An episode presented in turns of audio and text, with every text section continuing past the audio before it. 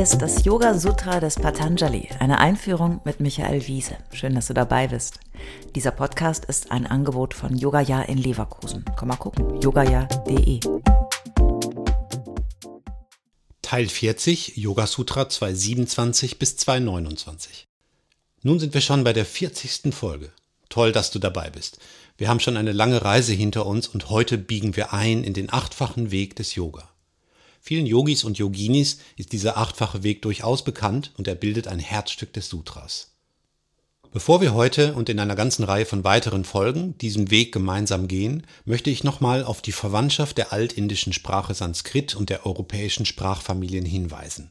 Es ist doch wirklich immer wieder faszinierend. Diese acht Glieder des Yoga sind eben Ashtanga. Ashta heißt acht und Anga der Winkel, Haken, Glied. Unser Zahlwort acht im Deutschen oder eight im Englischen, osiem im Polnischen, ocho, otto, oito und so weiter sind damit verwandt. Und Anga steckt zum Beispiel im englischen Wort Engel und im deutschen Wort Angel. Ich finde es immer wieder faszinierend, sich klarzumachen, dass die Welt nicht erst seit dem letzten Jahrhundert vernetzt und globalisiert ist. Also, Yoga Sutra 2, 27. Tasya Saptada Pranta Bhumi Prajna dieser Pfad zur Erkenntnis hat sieben Stufen. Yoga Sutra 228 Yoganganushtana Tashudik Shaye Gnana Diptira Viveka Kyatehe Durch die Übung dieser Glieder des Yoga werden die Unreinheiten überwunden, Weisheit und fortwährende Unterscheidungskraft erstrahlt.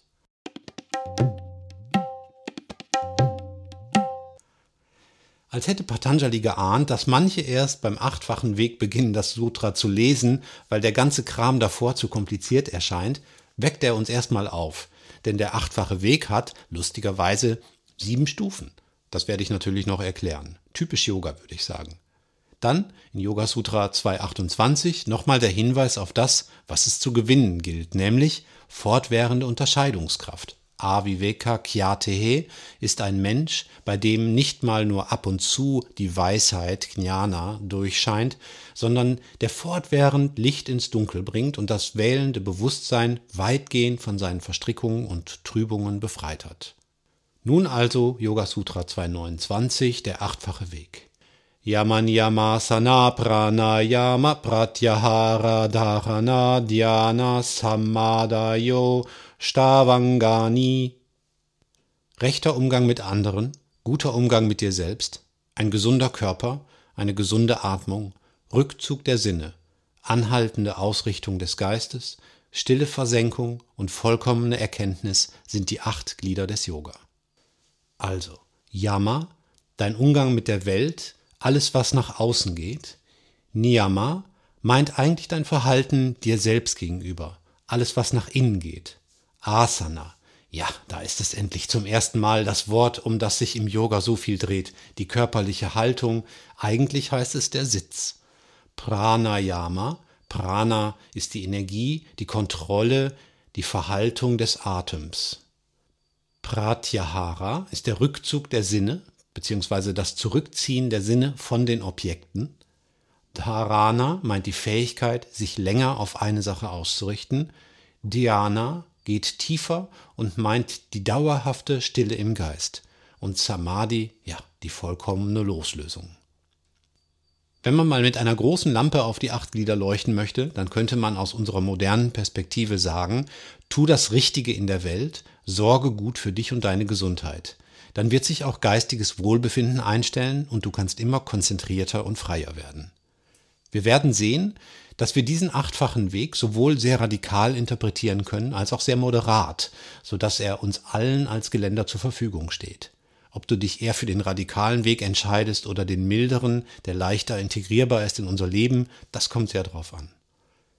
Diese acht Glieder oder acht Stufen bilden den Rahmen für die nächsten circa 30 Sutren, die bis ins dritte Kapitel hineinragen. Die acht Glieder haben jeweils noch zahlreiche Unterpunkte, die teilweise sehr konkret werden und natürlich werden wir das alles unter die Lupe nehmen. Einmal mehr erkennen wir hier die Liebe zur Aufzählung. Erstens das, zweitens dies, drittens jenes. Macht ja auch Sinn. Durch Aufzählung können wir uns Dinge besser merken und sie auch besser an andere weitergeben. Die höchste Stufe, Samadhi, ist eigentlich nicht mehr übbar. Deswegen hat der Weg zwar sieben Stufen, aber acht Glieder.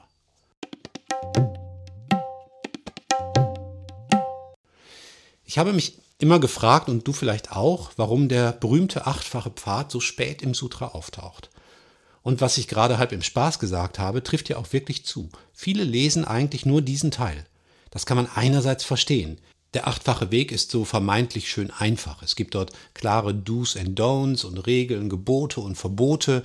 Und dann, wenn ich diese Schritte gehe, kommt am Ende die Erleuchtung um die Ecke.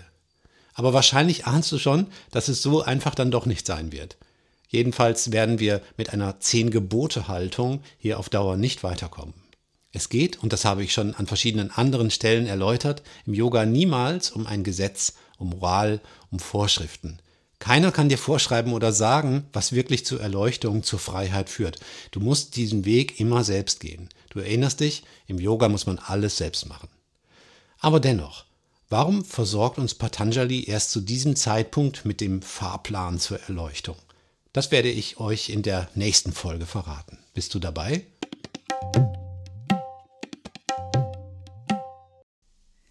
Alle bisherigen Folgen kannst du jederzeit nachhören, auch wenn du jetzt erst eingestiegen bist.